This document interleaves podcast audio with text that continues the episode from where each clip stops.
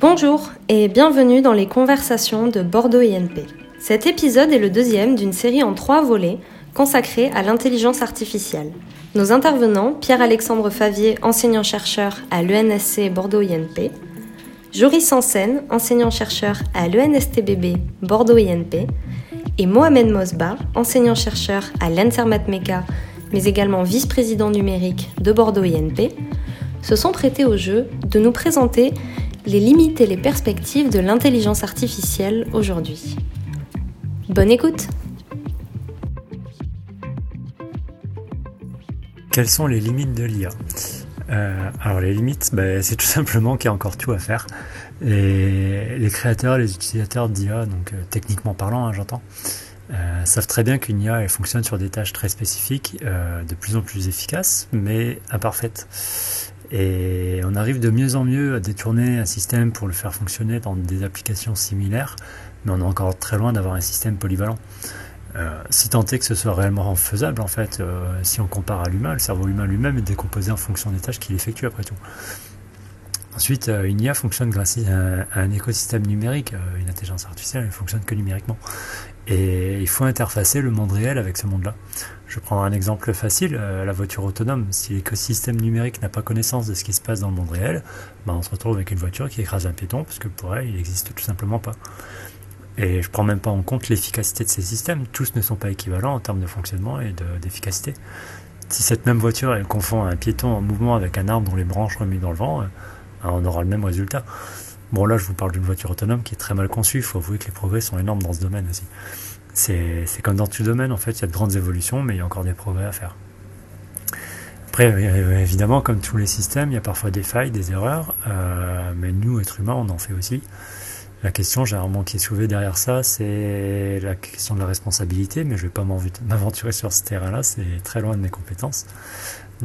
Tout ce que je peux dire, c'est que dans mon activité, l'humain expert reste toujours là pour vérifier et valider les, productions automatiques ou les résultats ben, des, approches euh, intelligentes artificielles.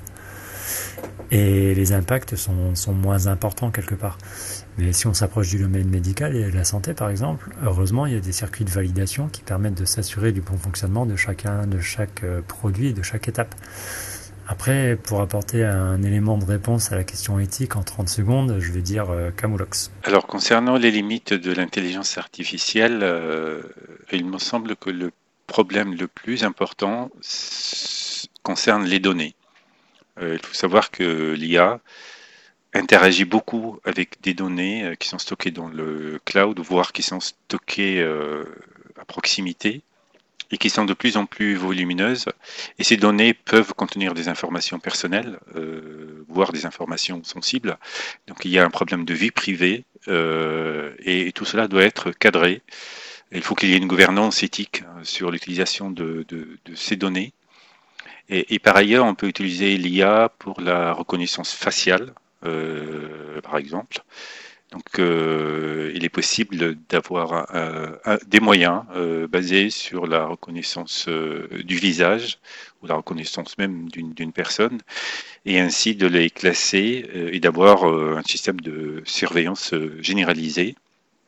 Donc, ça peut être utilisé à, des fins de surveillance et c'est assez intrusif.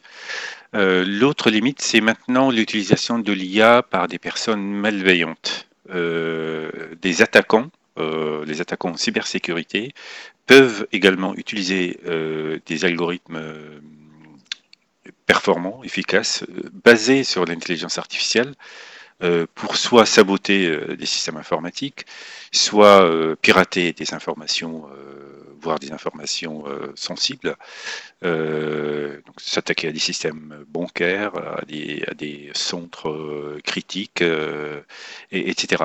Donc cette fois-ci, l'IA peut être aussi utilisée par des personnes malveillantes à des fins, à des fins qui, qui peuvent être néfastes. Et euh, il faut être vigilant sur cette euh, utilisation et sur cette question. D'un point de vue technique, il est difficile d'énoncer les, limites de l'intelligence artificielle. Euh, on a encore beaucoup de domaines à explorer et certains qui s'ouvrent à peine, comme l'informatique quantique, qui promettent tout un pan nouveau dans le domaine de l'intelligence artificielle. pour ce qui est plus globalement des limites de l'intelligence artificielle en tant que science, ben, j'ai envie de répondre que comme pour toute science, les limites seront celles que l'on veut bien mettre.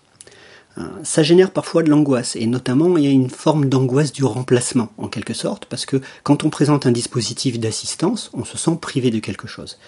Et, c'est là vraiment le nœud du problème, d'un point de vue éthique.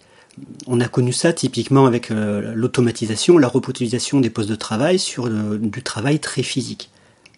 Je prends un exemple simple. Si vous voulez acheter une table basse, vous pouvez aller au magasin du coin et acheter à pas cher euh, une table basse qui a été fabriquée par une machine-outil à commande numérique. Elle sera sans doute parfaitement rectangulaire, euh, sans défaut majeur. Vous la montrez rapidement, l'installerez dans votre salon. Soit vous aurez une table basse, mais il y a assez peu de chances qu'elle vous génère une émotion particulière. Si par contre vous passez commande auprès du menuisier local et vous allez sans doute la payer plus cher, avoir un délai de fabrication, mais vous allez recevoir un objet bah, qui n'est pas parfait, parfait, qui présente des singularités, des défauts, des petites anomalies en termes d'aspect ou des choses comme ça. Et c'est en fait ce qui va provoquer l'attachement à l'objet, parce qu'il aura été euh, façonné, touché par la main de l'homme, et ça sera une table qui ne ressemble à aucune autre, qui est la vôtre, qui a été fabriquée pour vous, et qui vous procurera sans doute beaucoup plus d'émotions que celle que vous auriez pu acheter euh, préfabriquée. Eh ben, ce remplacement de la fierté du travail accompli, de l'émotion qu'il peut y avoir constater la façon dont l'artisan travaille la matière, on est en train de la vivre progressivement dans un domaine beaucoup plus intellectuel avec l'intelligence artificielle. Alors là encore, ça peut être souhaitable. Euh, si j'ai beaucoup de calculs à faire au moment de faire ma comptabilité, par exemple, je suis très content d'utiliser un tableur, et ça m'évitera des fastidieux calculs mentaux. Si par contre mon plaisir du dimanche matin c'est de faire une grille de sudoku ou des mots croisés, il y a assez peu de chances que si on me propose demain un service qui consiste à euh, simplement euh, photographier ma grille de mots croisés avec mon smartphone pour obtenir immédiatement la totalité des réponses justes, euh, j'ai la même satisfaction. Je vais pas me sentir détendu si je scanne la grille et qu'instantanément j'ai les réponses et me dire ah bah je suis fier ce matin j'en ai résolu un force 5. Ça marchera certainement pas. Donc on ne veut pas toujours être aidé, on ne veut pas toujours être remplacé. Pourquoi? Bah, Le nœud du problème c'est celui de la fierté du travail accompli la fierté d'être capable d'aborder une difficulté importante et de résoudre un problème, et peut-être de le résoudre de manière originale, singulière, créative. Donc ça va être la principale limite éthique que l'on va poser à l'intelligence artificielle, c'est à quel point on l'autorise à venir dans ces domaines-là, dans notre vie quotidienne. Et alors d'un point de vue plus technique et plus individuel, la limite que l'on peut fixer, c'est celle des données. Parce qu'une intelligence artificielle qui n'a pas de données à traiter ne peut rien faire. Donc il ne faut pas perdre de vue que vraiment le moteur de cette science-là, ce sont les données. Et ces systèmes-là ne sont rien si on ne les alimente pas. Il y a donc un enjeu extrêmement important à savoir qui a accès à quelles données, pour combien de temps, au nom de quoi, qu'est-il en droit de faire avec, etc. Il ne faut pas s'y tromper, c'est pour ça que les, compagnies majeures euh, cherchent à fidéliser, on va dire ça comme ça, cherchent à fidéliser les gens par les données pas par le matériel, pas par les programmes, mais par les données, parce que c'est ça véritablement le moteur de ces technologies-là. Donc, les limites seront celles que l'on voudra bien poser, de manière concertée d'un point de vue sociétal en termes d'éthique, en définissant les domaines dans lesquels on accepte l'IA, et ce sur quoi on accepte de se baser pour des décisions sur la base d'une IA. Et à titre individuel, elles le sont par le périmètre des données que l'on accepte de partager, sous quelle forme, pour combien de temps, et dans quel but Alors, quelles sont les perspectives de l'intelligence artificielle à court terme et à long terme? À court terme, l'IA s'installe un peu partout et pour ce que j'en constate sur deux modes. Soit euh, de l'assistance à l'humain sur des tâches à valeur ajoutée faible à modérée, un peu à la manière de l'arrivée de la robotique dans les usines dans les années 70. C'est comme ça qu'on se retrouve avec des applications en reconnaissance faciale pour faire du tri automatique de photos, de la traduction, des robots assistants qui comprennent de mieux en mieux ce qu'on leur demande de faire et qui nous aident de façon de plus en plus transparente sans qu'on ait d'efforts à faire pour ça. Soit euh, sur des tâches au contraire très complexes pour aider l'expert dans son analyse, l'aider à trouver la piste intéressante, l'aider à comprendre des données complexes et ce genre de choses. Et à mon avis, ça vaut ce que ça vaut, euh, cette tendance elle va continuer à bon moment. On va injecter de l'intelligence dans de plus en plus de tâches, dans de plus en plus d'applications en assistance à l'humain, je pense par exemple à la cobotique, ou en remplacement de l'humain sur des tâches relativement simples. Et petit à petit, on va les améliorer, on va les faire évoluer, et elles vont gagner en performance et en, efficacité. Alors, évidemment, les détracteurs diront que ça signifie des pertes d'emploi, qu'il y a des vies humaines derrière, ils ont totalement raison. On est face à une transformation sociétale qui est majeure, hein, à laquelle il faut adapter notre mode de fonctionnement. Jusqu'à présent, l'arrivée de l'IA était plutôt discrète, ponctuelle sur des domaines spécifiques. Mais de plus en plus, elle va être en capacité de remplacer l'humain dans certaines activités. De mon point de vue, c'est pour le mieux, il va juste falloir s'adapter, un peu comme on s'est adapté à l'arrivée de l'informatique dans les ménages ou des robots dans les usines. Après, c'est aussi de belles opportunités pour les générations à venir, parce que ça va ouvrir la voie à une, forme, une nouvelle forme d'emploi et d'activité. Alors, bien sûr, on se dit que ce sont des systèmes qui doivent aussi être maintenus, réparés, et que ça ouvre à une évolution des emplois. Mais il faut aussi avoir une vision un peu plus simpliste pour moi. Il y, a, plein de domaines qui peinent à recruter parce qu'ils sont pénibles ou peu valorisants. Ce que je conçois. Hein. Euh, je pense par exemple à l'aide à la personne ou tout ce qui implique la manutention ou parce que ça nécessite par exemple des compétences ou des connaissances spécifiques. Et en fait, pendant encore un bon moment, euh, pour moi, l'IA sera là en tant qu'assistance à l'humain et ça va permettre justement d'ouvrir la voie à des métiers qui étaient auparavant réservés à des gens formés pour, euh, à des gens qui du coup ne sont pas formés pour ça. Donc on va pouvoir lever certains freins de, de pénibilité et de compétences grâce à l'IA. Donc ça c'est intéressant je trouve. Alors Selon moi, il faut vraiment voir l'IA comme un outil d'assistance. Effectivement, certaines activités vont être impactées avec un effet sur l'emploi, mais pour moi, dans beaucoup de cas, ça sera une aide précieuse pour nous faciliter la vie. Après, les perspectives à long terme, euh, c'est difficile de répondre à cette question. Prenez les années 60-70, euh, Herbert Simon ou euh, Marvin Minsky, qui font partie des initiateurs de l'IA en tant que domaine de recherche. À l'époque, il disait que dans les dix années à venir à peu près, la machine aurait l'intelligence d'un humain moyen et que les machines seraient en capacité de faire n'importe quelle tâche dont un humain est capable. On sait très bien que pour l'instant, on n'y est pas. On essaie régulièrement de faire des estimations de quand la machine sera à peu près aussi intelligente que l'humain. À titre personnel, j'ai un peu de mal à m'y fier. Euh, tout simplement parce que si ça se trouve, on travaille tous d'arrache-pied sur une approche de l'IA qui est voué à l'échec, parce qu'un jour on sera confronté à un plafond de verre qu'on n'a pas encore identifié et qu'on ne saura pas franchir avec les approches utilisées actuellement. Alors heureusement, hein, euh, les applications telles qu'on les conçoit maintenant, elles fonctionnent dans, dans leur cadre d'application, mais elles fonctionnent. Et il y a énormément de gens qui travaillent sur d'autres aspects qui sont plus ou moins liés, qui ont le potentiel de révolutionner ce qu'on sait de l'informatique et ce qu'on perçoit de l'intelligence euh, artificielle. Alors concernant les perspectives de, l'intelligence artificielle, peut-être à court terme, euh, on va d'abord améliorer l'existant, notamment les technologies, hein, les moyens de calcul qui sont de plus en plus efficaces, les données qui aident l'intelligence artificielle, en particulier l'IA basée sur l'apprentissage, la qualité de données permet d'améliorer euh, les performances de, des algorithmes euh, ou des résultats de, l'intelligence artificielle.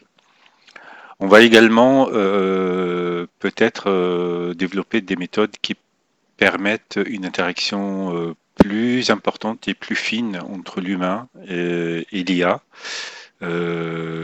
qui, qui, auront des applications notamment robotiques, où on va avoir une, une partie qui est faite par l'homme et une autre partie qui est faite par l'humain, et il faut euh, savoir gérer cette interaction.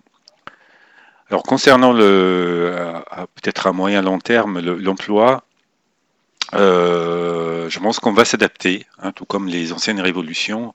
Euh, il y a des métiers qui vont disparaître, notamment les métiers liés euh, à la pénibilité, vont être remplacés probablement par euh, des systèmes de plus en plus automatisés. Mais on va assister euh, aussi à l'apparition de, de, nouveaux métiers et de compétences en IA qui sont déjà de plus en plus recherchés. C'est la raison pour laquelle à Bordeaux INP, euh, on a ouvert pas mal de, formations et dans nos laboratoires, on a euh, pas mal d'activités de recherche sur ces questions d'intelligence artificielle. Donc on sait déjà, euh, on prépare déjà les compétences d'aujourd'hui et de demain autour de, l'intelligence artificielle. On voit de plus en plus d'offres, de demandes d'entreprises, de compétences dans ces domaines. Et évidemment, c'est une euh, c'est un moyen de, répondre à, euh, cet écosystème ou à ces entreprises qui sont euh, demandeuses de, profils en intelligence artificielle. À assez court terme, les perspectives pour l'intelligence artificielle sont celles d'une omniprésence. On arrive à un stade où ce sont des technologies qui sont relativement matures. Si on en parle beaucoup à l'heure actuelle, c'est pas tant qu'on ait fait des découvertes vraiment euh, modifiant profondément euh, nos compétences dans le domaine, c'est qu'on arrive à un niveau de maturité tel qu'on peut mettre des technologies à disposition de gens qui n'ont pas besoin d'en connaître les détails. Euh, typiquement, il y a quelques années, si vous vouliez aller sur Internet, vous aviez intérêt à bien connaître les mécanismes sous-jacents, savoir ce que c'était qu'un protocole TCP/IP, etc. Enfin, j'en passe, peu importe. Mais si vous ne maîtrisiez pas la technique, il y avait assez peu de chances que vous puissiez correctement installer un, browser, un explorateur Internet qui vous permette de naviguer. À l'heure actuelle, c'est à la portée de n'importe qui d'allumer une machine et d'aller sur Internet, et il n'a absolument aucune nécessité de connaître les détails techniques. Ben, on arrive un peu à la même chose avec l'intelligence artificielle, avec des niveaux de complexité qui restent quand même assez importants, mais qui permettent de mettre à disposition des entreprises des solutions toutes faites, et des solutions interopérables. Donc on va pouvoir coupler un traitement automatique de messages avec de l'analyse du langage, avec de l'apprentissage, pour pouvoir générer automatiquement des bases de données enrichies pour euh, quelqu'un qui voudrait analyser euh, les flux d'achat sur son site ou des choses comme ça. Donc on peut mettre à disposition d'un industriel tout un traitement d'intelligence artificielle sans qu'il ait besoin de connaître profondément les détails techniques de l'IA, sans qu'il ait besoin non plus d'avoir des experts parmi ses employés. Euh, on arrive vraiment à des niveaux de technologie assez matures, qui font qu'elles vont sans doute pénétrer la plupart des marchés à assez court terme, et, à assez long terme, on va vers ce qu'on appelle à l'ENDC une hybridité cognitive, euh, vers un, mélange vraiment d'analyse et de prise de décision sur le terrain qui soit faite entre l'homme et la machine dans des systèmes très très complexes et coopérants. Et donc il va falloir évoluer aussi dans notre façon de voir les choses, c'est-à-dire que on voit souvent l'IA comme une source de calcul et de puissance, une super calculette en quelque sorte, qui est une béquille pour notre cerveau et qui nous épargne bien des difficultés, mais il faut aussi voir les choses dans l'autre sens et considérer le fait qu'il y a des choses qu'on ne sait pas ou que l'on ne souhaite pas automatiser. Et qu'il y a donc une part du travail qui doit rester la part du travail de l'homme, et l'enjeu, ça va être donc ce qu'on appelle cette hybridité cognitive, interroger la façon dont on est capable de réfléchir à deux, mais non pas forcément à deux personnes, mais à une personne et un agent artificiel, qu'il s'agisse d'un robot, d'une IA, peu importe comment on l'appelle. Il va donc falloir être capable de construire un langage commun, une culture commune, en quelque sorte, entre l'homme et la machine.